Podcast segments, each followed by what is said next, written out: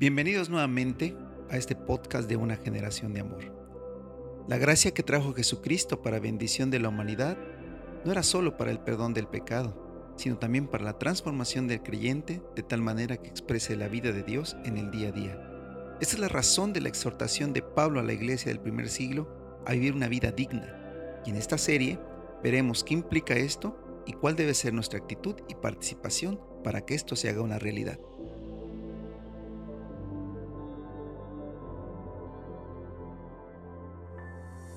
Dice así Filipenses capítulo 1, versículo 27 en adelante hasta el versículo 30, eh, escribiendo el apóstol Pablo a la iglesia que se había levantado en Filipos y él desde la cárcel escribe esto y les dice, pase lo que pase, compórtense de una manera digna del Evangelio de Cristo.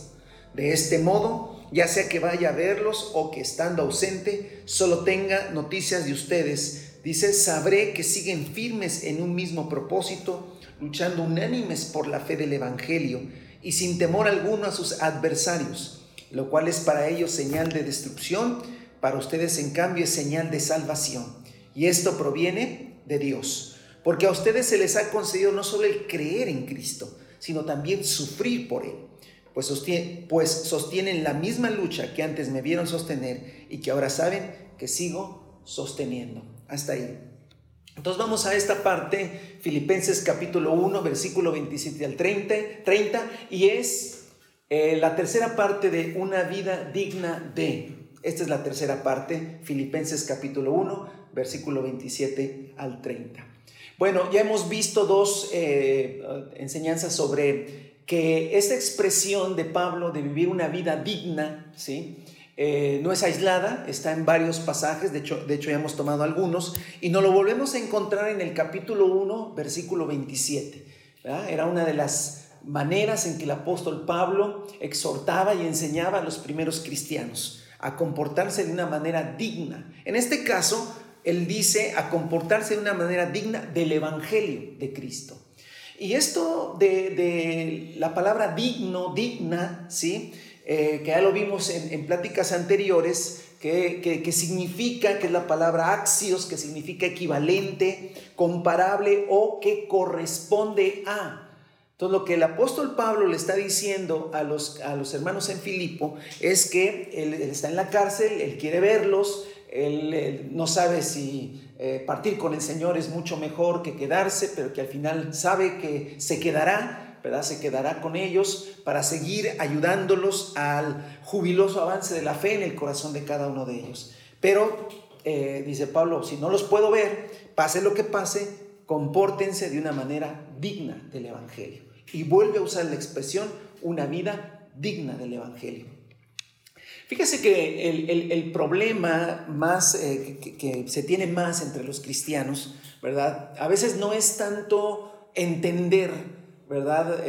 la gracia, la palabra, la salvación, entender que Cristo murió por nosotros, entender que Jesucristo es el camino, la verdad y la vida. Hay muchas cosas que, que al principio de nuestra vida cristiana vamos entendiendo y vamos comprendiendo. Y eso no digo que, no sea difícil, pero el Señor nos da el entendimiento para ello. Pero yo me he dado cuenta que la parte más difícil no es el entendimiento del Evangelio, sino la práctica del Evangelio. Esa es la parte más difícil. ¿Por qué? Porque, ¿y ahora cómo, vivo esa parte? ¿Cómo vivo esto de, conocer a Cristo ahora? A lo largo de la historia eh, se, han se han tenido como dos extremos, ¿verdad? Que muchas veces se confrontan y son los extremos del legalismo y el libertinaje. Mientras que algunos dicen, ok, ya conociste a Cristo, Cristo te ha salvado, ahora tienes que cumplir una serie de eh, requisitos, una serie de mandatos, una serie de estatutos. Muchos de ellos tienen que ver más con cuestiones eh, culturales, religiosas, tienen que ver más con costumbres, ¿verdad? Y a eso se le llama legalismo. Pero por el otro lado está el libertinaje, es decir, Cristo murió por ti, el Señor te salvó, eh, hagas lo que hagas, tú eres salvo y entonces la gente empieza a caminar hacia el libertinaje, una vida donde no hay gobierno de Dios. Entonces, e, en, ese, en esos extremos muchas veces la vida de los cristianos se, desarrolla ¿ah? y, se toman posturas, Mientras unos, los, legalistas, juzgan a los que viven en libertinaje, los juzgan de, de, liviandad, los juzgan de, no amar al Señor, ¿verdad? Mientras los de libertinaje juzgan a los legalistas de criticones, de fariseos, ¿verdad? De, no vivir en la libertad, de, gente que no entiende la palabra, nos movemos a veces en, en esos extremos, con diversos matices, ¿no? Hay quien no es tan legalista, pero sí de alguna manera pisa más los terrenos de legalismo, ¿verdad? Y no otros que no son tan de libertinaje, pero también pisan terrenos más de libertinaje. Y entonces a veces, ¿dónde está realmente el punto central, punto medio? ¿Dónde realmente poder vivir sin caer en esos extremos? Quiero decirles, que a lo largo de esto que he estado estudiando y viendo en la palabra y que quiero compartir, he encontrado que en realidad el punto medio espiritual donde ni seremos legalistas ni caeremos en libertinaje es vivir una vida digna del Evangelio. Es, es, engloba, ahorita lo vamos a explicar, lo hemos venido explicando, pero lo vamos a seguir explicando. Es vivir una vida digna del Evangelio de nuestro Señor Jesucristo. Y ahorita lo vamos a explicar, ¿ok?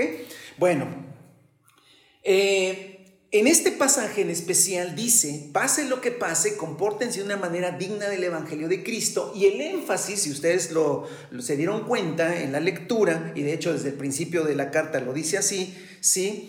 Eh, habla acerca de que deberían ellos eh, mantenerse eh, firmes en un mismo propósito, dice el 27, luchando unánimes por la fe, sin temor, habla, de, los, de algunos de sus adversarios lo cual es para ellos señal de destrucción, pero para ustedes en cambio señal de salvación, ¿sí? Y esto proviene de Dios. Y luego Pablo lo dice con todas las palabras, porque a ustedes se les ha concedido no solo el creer en Cristo, sino también sufrir por Él.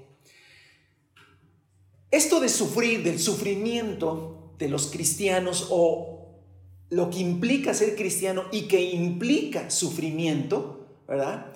Nos va a ayudar a entender este principio eh, de, una vida digna y nos va a ayudar a entender muchas otras cosas de la vida cristiana. Primero quiero decirle que, esto de, de, la mención que hace el apóstol Pablo del sufrimiento, quizás alguno pueda pensar, bueno, Pablo hablaba del sufrimiento como parte de la vida cristiana porque estaba en la cárcel y entonces pues él hablaba de eso porque estaba un tanto impregnado del sufrimiento. Pero fíjese que no, no, no es un asunto aislado del apóstol Pablo, por ejemplo, solamente en primera carta, perdón, en Filipenses capítulo 1, sino que lo tenemos pues básicamente en todo el Evangelio. Jesucristo desde que predicó el Evangelio dijo y advirtió que los que le seguirían o los que creyeran en él iban a sufrir. De hecho, habló de persecución, eso desde el principio lo dijo. Por eso dijo, el que ame más a su padre, a su madre, a su propia vida, pues no, no, no es digno de mí, o sea, no va a poder seguirme porque el Evangelio tiene que ver con sufrimiento. Y ahorita le explico por qué. No es que el Evangelio en sí eh, sea sufrir para ver si de veras somos hijos de Dios, para ver si de veras somos valientes, para ver si de veras amamos al Señor. O, no, no, no, no es por ahí el asunto. O tampoco es que ahora tengo que pagar mi salvación, sufriendo para, por haber creído. No, no, tampoco. Tampoco es un asunto de que yo tengo que demostrar que amo a Dios, por eso me va a venir sufrimiento, ni tampoco es pagar por la salvación que se me ha regalado, porque entonces no sería gratuita. Y ahí es donde entra un poco el conflicto. ¿verdad? Bueno, si la salvación es gratuita, ¿por qué tengo que sufrir? Si la salvación es por fe y dice que no hay ningún mérito, sino que creyendo por su gracia infinita somos salvos, ¿Por qué entonces tiene que venir sufrimiento a nuestra vida? Ah, bueno, es lo que vamos a, ver, es lo que vamos a explicar. Pero antes de eso quisiera que eh, eh, quedara claro este argumento que le estoy diciendo de que el sufrimiento es parte del cristianismo, es parte de la vida cristiana. Por ejemplo, Romanos capítulo 8, vamos a leer algunos pasajes, ¿sale? Entonces, en Romanos capítulo 8 encontramos, este, pues obviamente también eh, palabras del apóstol Pablo donde dice en el versículo, capítulo 8, versículo 17, ¿sí? y en el 35 de este mismo capítulo lo siguiente, leo, dice en Romanos 8, 17, eh, y si somos hijos, y si lo somos, amén, somos herederos, herederos de Dios y coherederos con Cristo. Pues si ahora sufrimos con Él, también tendremos parte con Él en su gloria. Y entonces Pablo habla del sufrimiento. Ahora, aquí no está encarcelado, nada, simplemente él sabe que esto es parte. Y en el versículo 35 de ese mismo capítulo, pasaje muy famoso, muy conocido, que dice que ¿quién nos apartará del amor de Cristo? ¿La tribulación o la angustia? ¿La persecución, el hambre, la indigencia, el peligro, la violencia? ¿Verdad? Y todas estas cosas, el apóstol habla de que pueden presentarse en la vida del cristiano, que se les presentaba a ellos, se ha presentado a lo largo de la historia y se presenta hoy en día y se nos presentará, que es parte de esto. Ahora vamos a segunda de Tesalonicenses capítulo este capítulo 1, ¿sí? Solamente quiero leer algunas porciones como para que nosotros sepamos y entendamos que esto del sufrimiento eh, pues no es aislado, no era una cosa simplemente que eh, podría pasar a algunos en algún momento, ¿no? Sino que es parte. Dice, hermanos amados, dice el capítulo 1, versículo 4 de la segunda carta a los tesalonicenses, ¿sí? Segunda carta, déjenme, yo me fui a la primera. Segunda carta a los tesalonicenses, capítulo 1, ¿sale? Muy bien, aquí estamos. Dice así el versículo 4. Así que... Eh, nos sentimos orgullosos de ustedes ante las iglesias de Dios por la perseverancia y la fe que muestran al soportar toda clase de persecuciones y sufrimientos. Y todavía en Apocalipsis, ya no lo voy a leer, ustedes casa conocido, capítulo 2, versículo 10, el, Señor Jesucristo hablándole a las iglesias les dice que eh, algunos iban a sufrir, ¿verdad? El enemigo iba a enviar, a enviar a algunos a la cárcel y tendrían tribulación de 10 días. O sea, y parece que el Señor Jesucristo no le preocupa mucho el asunto de, hasta, hasta lo dice. Entonces, cuando te metes en este asunto y lees el, Nuevo Testamento, tú te vas a dar cuenta que el sufrimiento, así como eh, la paz, el gozo, eh, el espíritu, eh, acompañan la vida cristiana, el sufrimiento también acompaña a la vida cristiana. Pero entonces tenemos que preguntarnos por qué, por qué el cristiano, y aparte tiene que aceptar ese sufrimiento y tiene que comportarse valerosamente, que es lo que Pablo le decía a los filipenses, ante ese sufrimiento. Entonces, eh, eh, ¿cómo, ¿cómo entender esto? Ah, esto se entiende precisamente con la frase, compórtense de una manera digna del Evangelio. Entonces, digno quiere decir algo equivalente, comparable o que corresponde al Evangelio.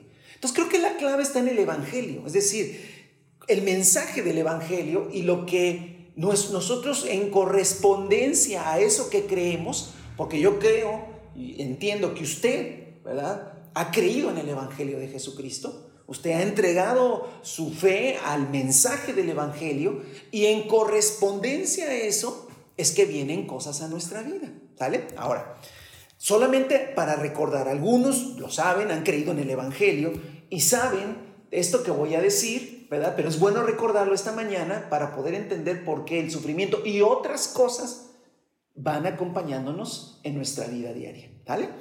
Primero, el Evangelio de Cristo. Bueno, cuando uno cree en Cristo, cuando uno acepta el mensaje de salvación, cuando uno este, cree en la obra hecha por Cristo a favor de nosotros en la cruz, ¿sí? Y en la resurrección, cuando se nos predica del Evangelio y nace en nosotros la fe para creer ese mensaje, para cuando nosotros eh, ya eh, entregamos nuestra voluntad, ¿verdad? Rendimos nuestra voluntad, nuestro corazón a la fe en el Señor Jesucristo, nuestra confianza eterna está puesta en Jesucristo. Cuando nosotros nos arrepentimos verdaderamente de la vida independiente y de la vida de pecado y nos rendimos a, a que el poder de Dios actúa en nosotros, ¿verdad? Y nosotros experimentamos. Cambios internos en nuestra vida eh, y hay una convicción fuerte y poderosa en Cristo Jesús, todo esto que sucede a veces a lo largo del tiempo, ¿verdad? Y, de nuestra entrega en Jesucristo, la Biblia dice que realmente lo que nosotros experimentamos es una unión con Cristo, ¿sí? Que ahora estamos unidos a Cristo Jesús. ¿Sale? Entonces, la Biblia enseña que nosotros ahora ya estamos unidos a Cristo Jesús, somos uno con Cristo Jesús. ¿Sí? Eh, el Señor lo habla de varias maneras, habla de que su espíritu ha venido y somos uno con Él en espíritu. Es decir, cada uno de nosotros, tú que has entregado tu vida a Jesucristo, ¿sí? Entonces tú eres, tú estás unido a Cristo Jesús. ¿Vale? Acompáñame para simplemente recordar algunas cosas que son importantes. Nuevamente Romanos, ¿sí? Pero al capítulo 8 otra vez, pero ahora el versículo 1 nada más. Eh, dice Romanos capítulo 8, versículo 1, por lo tanto ya no hay ninguna condenación para los que están unidos a Cristo Jesús. Pues por medio de la ley, de él, la ley del Espíritu de vida, me ha librado de la ley del pecado y de la muerte. Entonces, nosotros estamos unidos a Cristo Jesús. Esa es la condición espiritual en la que estamos. Ojo, por favor, el crecimiento espiritual, por decirlo de alguna manera, el avance de la fe en nuestro corazón, tiene que ver no quizás con saber más cosas, sino con estar más consciente de eso que sabemos. Quiero que reflexionen esto que le acabo de decir. El avance de la fe en nosotros quizás no es que conozcamos más cosas, ¿sí? sino que nosotros estemos más conscientes cada día de esas verdades en nuestra vida. Entonces, cuando yo le digo y me digo a mí mismo que la Biblia dice que estamos unidos a Cristo Jesús, ¿sí? No le estoy diciendo una cosa muy nueva. Para muchos, ya, pues hermano ya lo sabía. No. El tema no es ese. El tema es que estemos más conscientes cada día de esa realidad. Porque entre más consciente yo estoy, o sea, que de mis 24 horas del día, yo esté consciente cada vez más tiempo, ¿sí? que estoy unido a Cristo Jesús, eso va a traer como resultado una vida más y más poderosa en Cristo Jesús. Entonces, quiero dejar eh, eh, bien eh, claro esto. No es que voy a crecer si conozco más. Ahora hay cosas que necesitamos conocer, sí, pero no es el tema conocer más, sino estar consciente. Y a, fuerza de ser sinceros, nos falta todavía, hablo en lo personal, y quizás también sea tu caso, nos falta mucho más estar conscientes de que estamos unidos a Cristo Jesús. Por ejemplo, ya no lo busque, dice 1 Corintios 1.5. del 4 dice, siempre doy gracias a Dios por ustedes, pues él, en Cristo Jesús, les ha dado su gracia. Unidos a Cristo, ustedes se han llenado de toda riqueza, tanto de palabra como de conocimiento. Entonces, para Pablo, Pablo sí estaba muy consciente. Si el tema es, hermano, que es los hombres del Nuevo Testamento, Pablo y los apóstoles, sí estaban bien conscientes, o por lo menos más conscientes que nosotros, de esa unidad con Cristo Jesús. Entonces, la palabra en esta mañana es que, ¿cómo puedo vivir una vida digna del Evangelio? Ah, bueno, cuando esté más consciente del Evangelio. Que cada que me, yo me levanto, yo estoy unido a Cristo Jesús.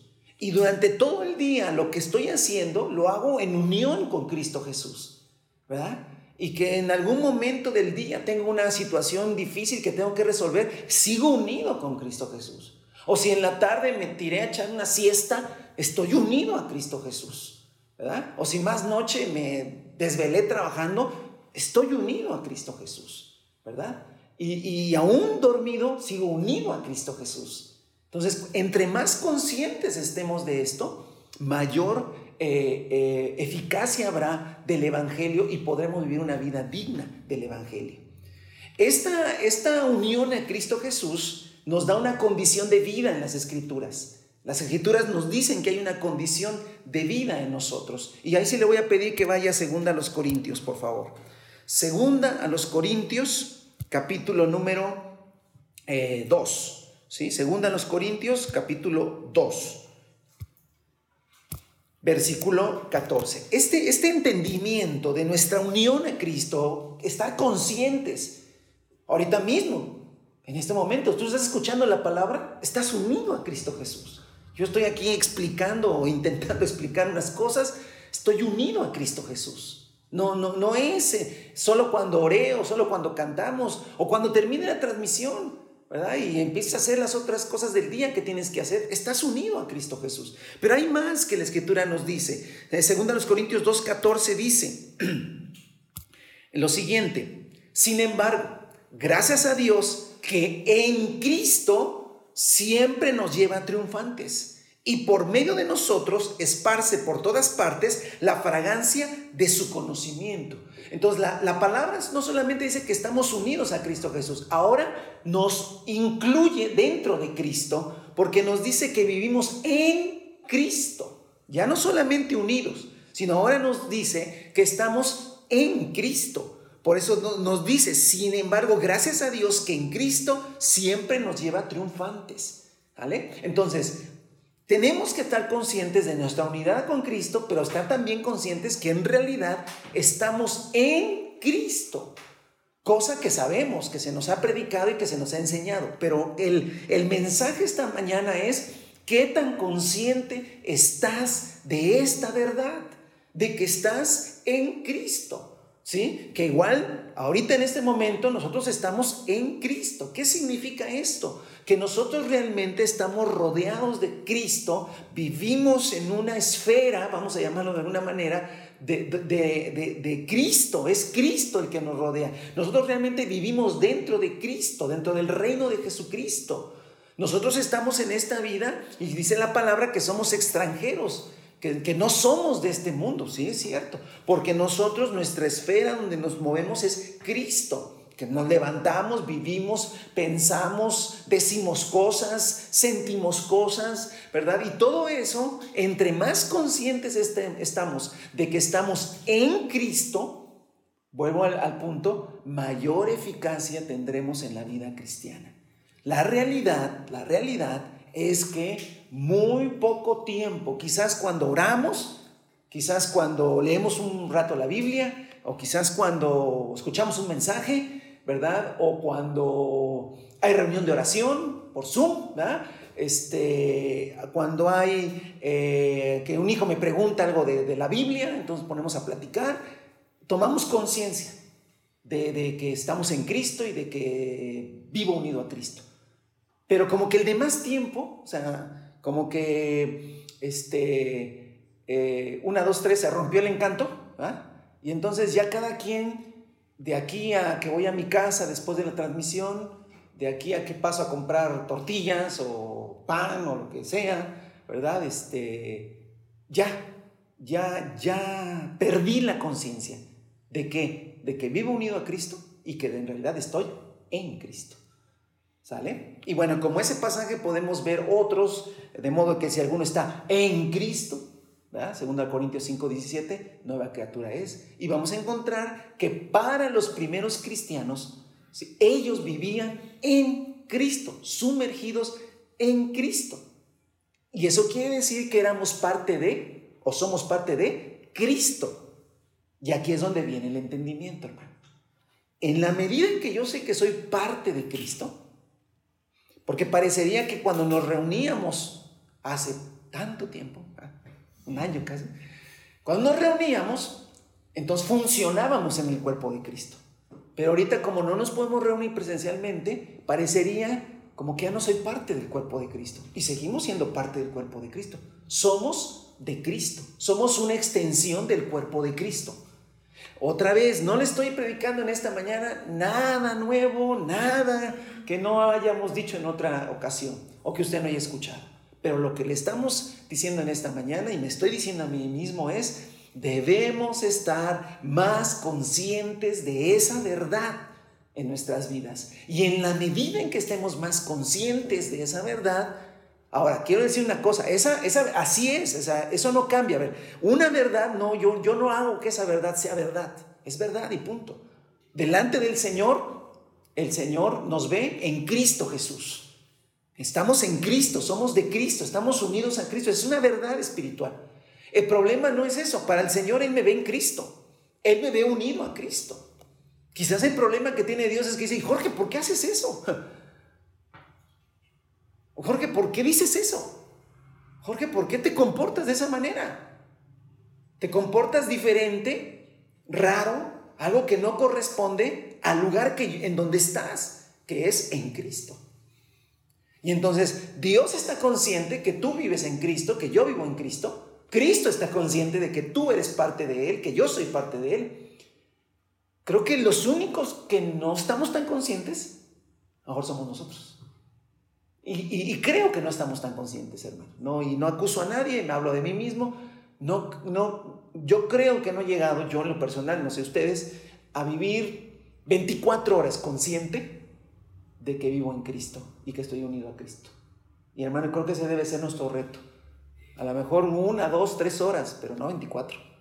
Todavía hay ratos, todavía hay horas, todavía hay momentos, hermano, donde parecería que estoy solo y, no estoy consciente de que sigue Cristo ahí unido a mí y yo a Él y que yo estoy en Cristo y Cristo está en mí. Y esa, y esa verdad, hermano, en nuestras vidas, ese es nuestro reto, ese es nuestra, nuestra, eh, nuestro crecimiento espiritual tiene que ver con eso. ¿Vale? Ahora, como esto es así, no es que no quiero decir si esto es así, no, esto es así. El creyente vive en Cristo y Cristo vive en el creyente. Ahora podemos entender muchas cosas, entre ellas el sufrimiento. ¿Por qué? Bueno, a ver, ahorita que estábamos cantando, y obviamente yo estoy reflexionando en lo que voy a compartir, estoy cantando también a Dios, pero estoy reflexionando. Si nosotros estamos conscientes, hermano, en realidad quien alabó al Padre fue el Hijo. Si empezamos a estar más conscientes. O sea, quien exaltó al Padre fue el Hijo a través del Espíritu Santo. Pero los que cantamos fuimos nosotros, sí, pero nosotros estamos en dónde? en Cristo. O sea, yo, a ver, no me salgo de Cristo para alabar a Dios. Yo desde Cristo, en Cristo, desde ahí alabamos al Señor. Entonces, realmente la alabanza que va al trono del Padre es la alabanza del Hijo, que usa a millones de seres humanos que forman parte de su cuerpo, que viven en Cristo y en unión con Él. Y entonces por eso, hermano, el Señor nos ve con agrado, porque ve a Cristo, porque nosotros estamos en Cristo. Y claro, cuando escuchamos eso decimos, wow, qué, hermoso, qué maravilloso. Sí, eso tiene una connotación hermosa y maravillosa, que cuando lleguemos ante el Señor, seremos amparados por la sangre de Jesucristo y tenemos abogado para con el Padre a Jesucristo, porque vivimos dentro de Jesucristo. La ira de Dios ya no está sobre nosotros porque Dios no está enojado con su Hijo Jesucristo. Lo ama. Es mi Hijo en el cual tiene qué? Contentamiento. El Padre está contento con el Hijo. Qué bueno porque allá adentro estamos escondidos en Cristo Jesús. A, esa, esa, verdad ahí está. Eh, vuelvo al punto, hermano. ¿Qué tan conscientes estamos de eso? De que estamos escondidos en Cristo Jesús y que Dios nos ve con agrado ¿Por qué? Porque formamos parte de Cristo. Porque Él dijo, este es mi Hijo amado en el cual tengo contentamiento. Fue al que le dijo, siéntate a mi diestra, en tanto pongo a todos tus enemigos por estado de tus pies. Y por eso el apóstol Pablo dice que estamos sentados en los lugares celestiales con Cristo Jesús. Pero ¿cómo puede ser?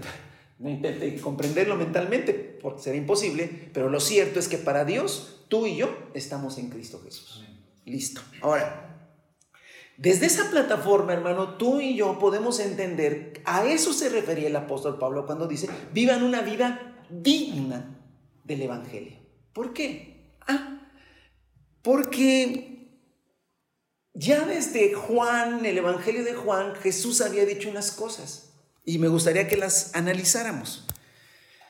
Tú estás en Cristo, yo estoy en Cristo, estamos unidos a Él. Amén. Juan capítulo 7, por ejemplo ya Jesús había dicho algo eh, que él eh, sabía, que él sabía.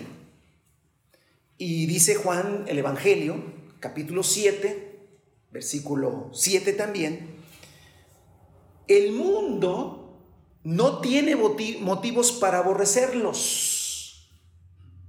A mí, sin embargo, me aborrece porque yo testifico que sus obras son malas. Jesús siempre dijo que el mundo qué? ¿Lo amaba? No, que el mundo lo aborrecía.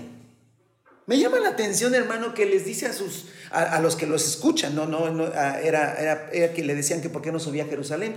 Y dice, el mundo no tiene motivos para aborrecerlos a ustedes, pero a mí sí. ¿Por qué? Ya tenemos muchísimos pasajes donde Jesús, porque yo soy la luz del mundo y el que vive en tinieblas, no le gusta la luz, no le gusta la verdad, no le gusta eh, el reino de Dios, ¿verdad? Y entonces aborrece, eh, hoy más en, día, este día de la gente aborrece la idea de Dios, aborrece la idea de, Cristo, aborrece la, la verdad de la palabra, pero Jesucristo dijo que el mundo aborrecía a, lo aborrecía a Él. Y tú dices, híjole, sí, la verdad, la verdad es que sí, todavía el mundo, tú puedes hablar de Dios como cada quien se lo imagina, ya, pero cuando hablas de Jesucristo y su palabra, entonces ya la gente no le gustó. Porque ya no estás hablando de un Cristo que se imaginan, ni de un Dios que se imaginan, sino un Dios que, que habla, que dice y que establece cosas. Ah, bueno. Jesús siempre dijo que el mundo lo aborrecía. ¿Sale? Ok. Ahora, si en el mismo Evangelio de Juan, vamos al capítulo 15, vamos a, darnos cuenta que esto de, que el mundo aborrecía a, Cristo, ¿sí? Se extiende, ¿sí? Capítulo 15, versículo 18. Se extiende a su iglesia. Si el mundo los aborrece, tengan presentes, capítulo 15, versículo 18, si el mundo los aborrece, tengan presente que antes que a ustedes me aborreció, a mí. Este, esto es muy sencillo, hermano. A ver, si el mundo aborrece a Cristo y yo estoy en dónde? En Cristo.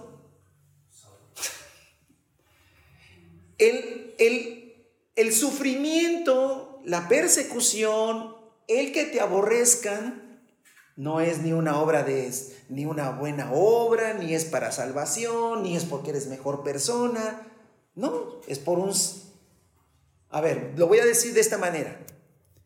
Eh, aunque parecería de manera negativa, pero es si alguien pierde la vida por ser cristiano, es que estuvo en el lugar equivocado en el momento equivocado. Así dice el mundo, ¿no? Pero no, no estuvimos en el lugar equivocado ni en el momento equivocado. Es que estamos en Cristo. Y el mundo aborrece a Cristo.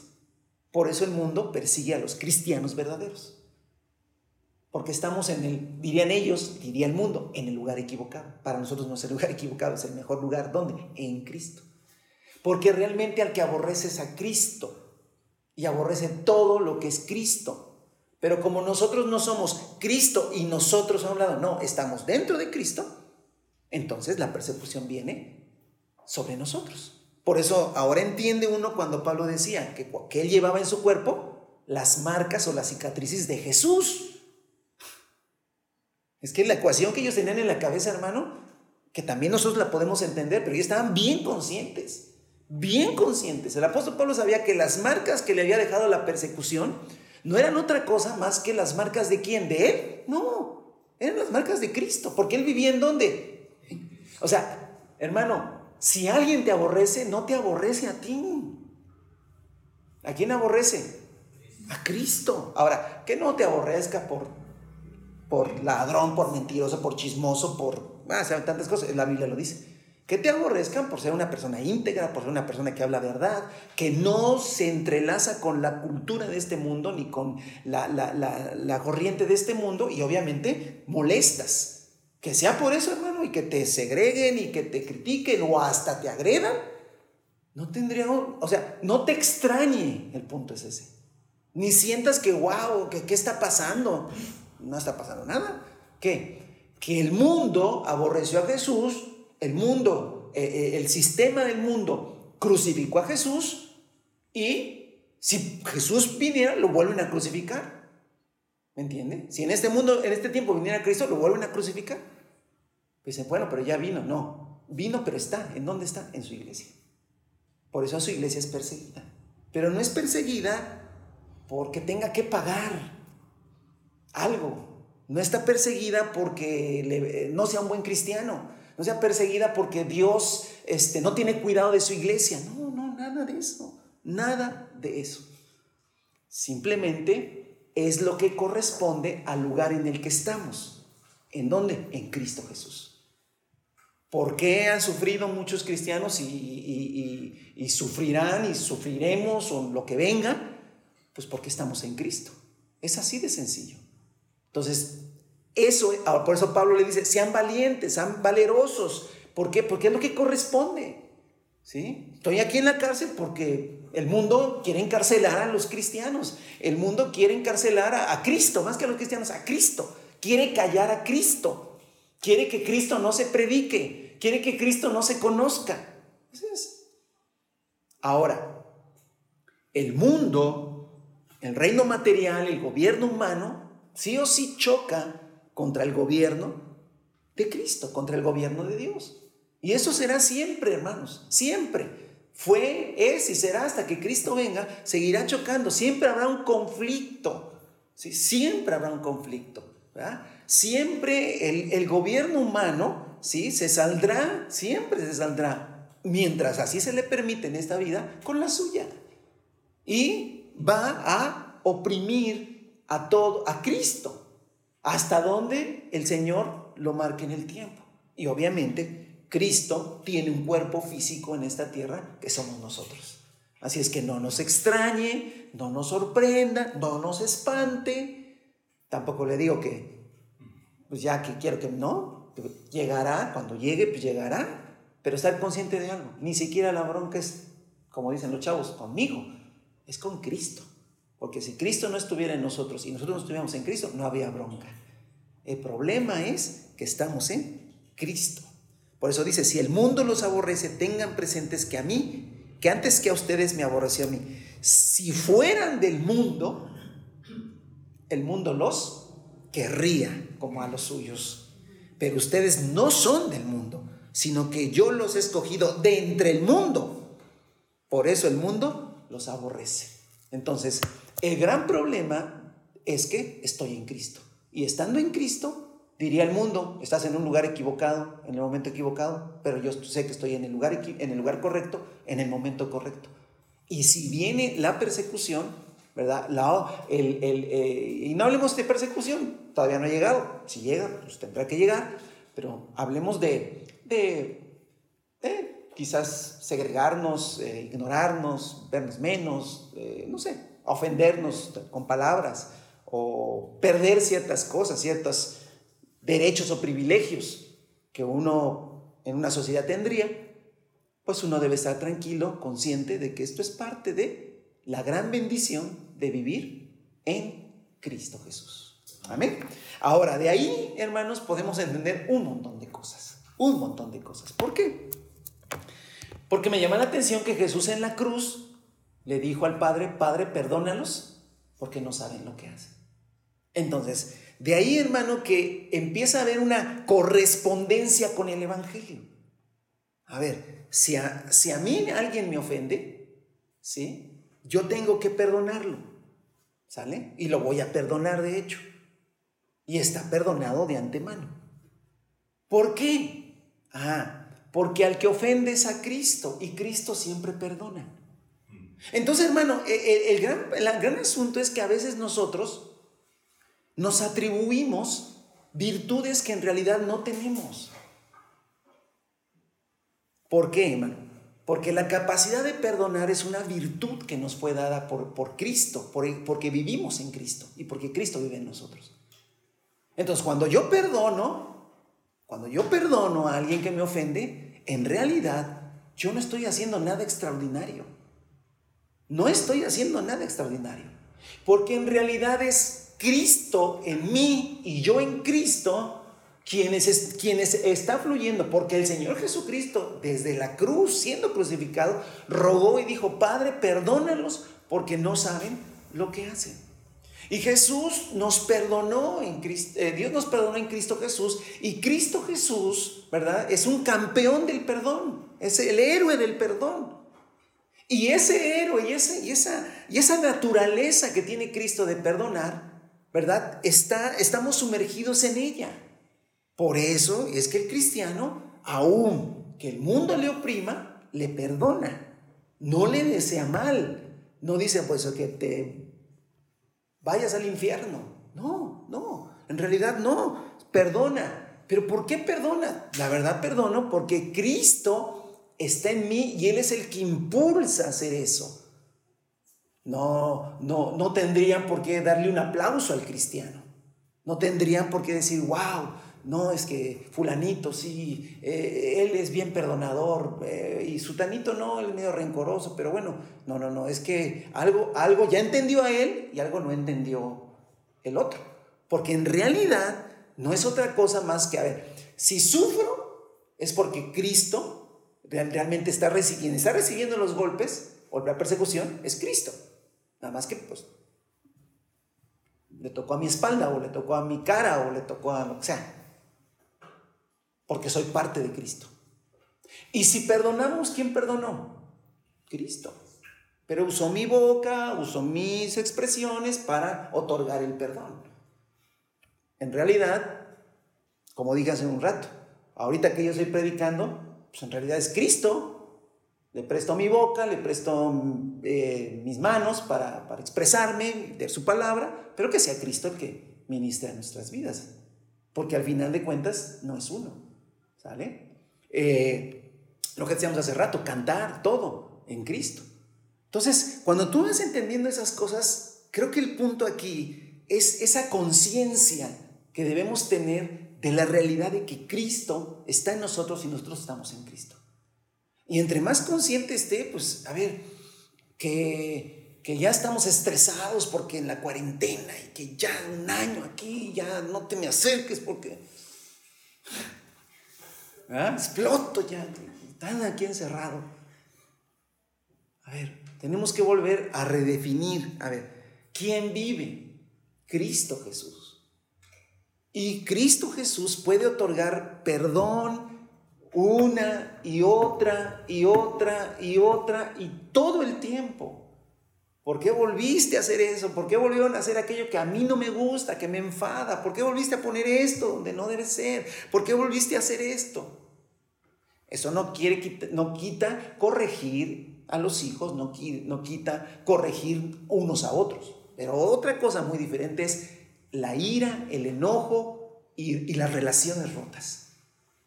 Todo eso que a veces se da en hogares cristianos, rara vez, pero sí se alcanza a dar, con sarcasmo, este, se resuelve. ¿Cómo se resuelve? Hay que hablar, hay que eh, hacer la dinámica de pongan una silla y que alrededor todos le digan lo que no les gusta. No, no, no. No, no, no. Se resuelve muy sencillo cuando entendiendo el Evangelio. Y estando consciente de que en realidad yo estoy sumergido en Cristo y Cristo vive en mí y estoy unido a Él. Entonces, si me ofendieron, Cristo está listo para manifestarse. Creo que nuestra oración tiene que ser, manifiéstate Cristo en todo. Manifiéstate. Ya que terminamos de comer y pues todo el mundo que pues creo que me hablaron por allá y se queda todo ahí. Señor, estoy en Cristo. Porque al final, quien, fíjense, qué maravilloso. Quien se quedó a levantar los platos y aunque no le tocaba hoy, porque el rol dice que hoy no, pero se fue a lavarlos, ¿quién fue? Cristo. Es así, porque estoy sumergido en Cristo. Cuando algo bueno sale, es Cristo. Cuando algo malo sale, soy yo. Soy mi falta de conciencia de que estoy en Cristo Jesús. Por eso, ya para ir finalizando, Efesios 4:32, y, y vamos a terminar. Efesios 4:32. Hoy, hermano, fue más un, tema de, hacer conciencia de las verdades de la palabra que conocemos. Y si alguno no conocía esta verdad, hoy la está conociendo. Y pidámosle al Señor que estemos conscientes de esta realidad. 4.32, vea, solamente le pongo ejemplos de cómo, cómo ellos tenían la, matemática en su mente espiritual. Dicen ellos, más bien por ejemplo, el 31 dice, abandonen toda amargura, ira, enojo, gritos, calumnias y toda forma de malicia propio de la nueva normalidad. Ah, ya se la agregué yo, hermanos. Abandonen toda amargura, ira, enojo, gritos, calumnias y toda forma de malicia. Más bien, sean bondadosos y compasivos unos con otros. Y perdónense mutuamente, pero no termina ahí, porque eso sería un moralismo. ¿eh? Escuche, esto sería una cuestión moral, esto sería un mandamiento. Si el Señor me dice, sean compasivos unos con otros y perdónense mutuamente, y hasta ahí se quedará el versículo, en realidad me está dando un mandato y una cuestión moral. Y no, fíjense que el versículo sigue y dice, así como Dios los perdona a ustedes en Cristo. Ya no es moralidad, ya no es un mandato, es una verdad espiritual. ¿Sí? En Cristo Jesús yo encontré el perdón de Dios. Y como yo me quedé a vivir en Cristo Jesús, entonces quien está fluyendo es Cristo Jesús. Lo que en realidad está diciendo, eso de abandono en toda amargura, es quita de tu vida esa conciencia de lo humano. Deja de pensar en ti que en términos humanos, porque un ser humano, ¿sí? Lo, al único que puede llegar es a la amargura, a la ira, al enojo, a los gritos, a las calumnias y a toda clase de malicia. Pero cuando tú estás consciente del perdón que obtuviste en Cristo Jesús, de parte de Dios. Y no solamente que lo, no, obtuve, no el perdón de, de Dios en Cristo Jesús y me salí de Cristo. No, ahí vivo en Cristo. Ah, luego entonces puedo ser bondadoso, puedo ser compasivo y puedo perdonar mutuamente. ¿Por qué? Porque es Cristo el que está fluyendo. Cristo el que está fluyendo. Si a lo largo del día o en estos días tuviste un desencuentro con alguien, tuviste una situación que te sentiste ofendido, ofendida, ¿verdad? Llames esposo, esposa, hijos, hermanos, vecinos, tienes la hermosa oportunidad de que Cristo se manifieste. Cristo se manifieste. Que Cristo vaya y diga, ¿me perdonas?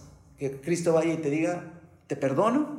Que Cristo vaya y diga, reanudamos nuestras relaciones en paz, porque es Cristo en nosotros quien realmente nos gobierna. Y esa es una vida digna del Evangelio, digna que corresponde, equivalente, comparable al Evangelio de nuestro Señor Jesucristo.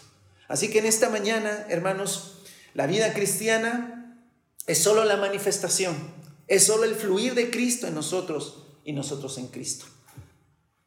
Los que nacimos en un ambiente muy pentecostal, y no es malo, es bueno, ¿verdad? Siempre hablábamos del fluir de Dios en un culto, del fluir de Dios en alabanza, del fluir de Dios en, en cuando hay un enfermo. Y sí, en todo fluye Dios. Pero fluir de Dios en, una, en la relación del día a día. De cuando estoy trabajando, cocinando, lavando, barriendo, atendiendo a un cliente, viendo un negocio, ahí, ahí se necesita mucho más el fluir de, Cristo en nuestras vidas. ¿Sí? Y esto, hermanos, entre más conscientes estemos de esto, más avanza el glorioso Evangelio en tu vida y podremos manifestar mucho más a Jesucristo. La persecución es parte de estar en Cristo, así como la bendición de ser perdonados. También es una bendición de estar en Cristo. O sea, estar en Cristo es lo mejor que nos pudo haber pasado. Claro que tiene sus situaciones, ¿no? Pero nada, hermano, comparado con la gloria venidera que tendremos en Cristo Jesús.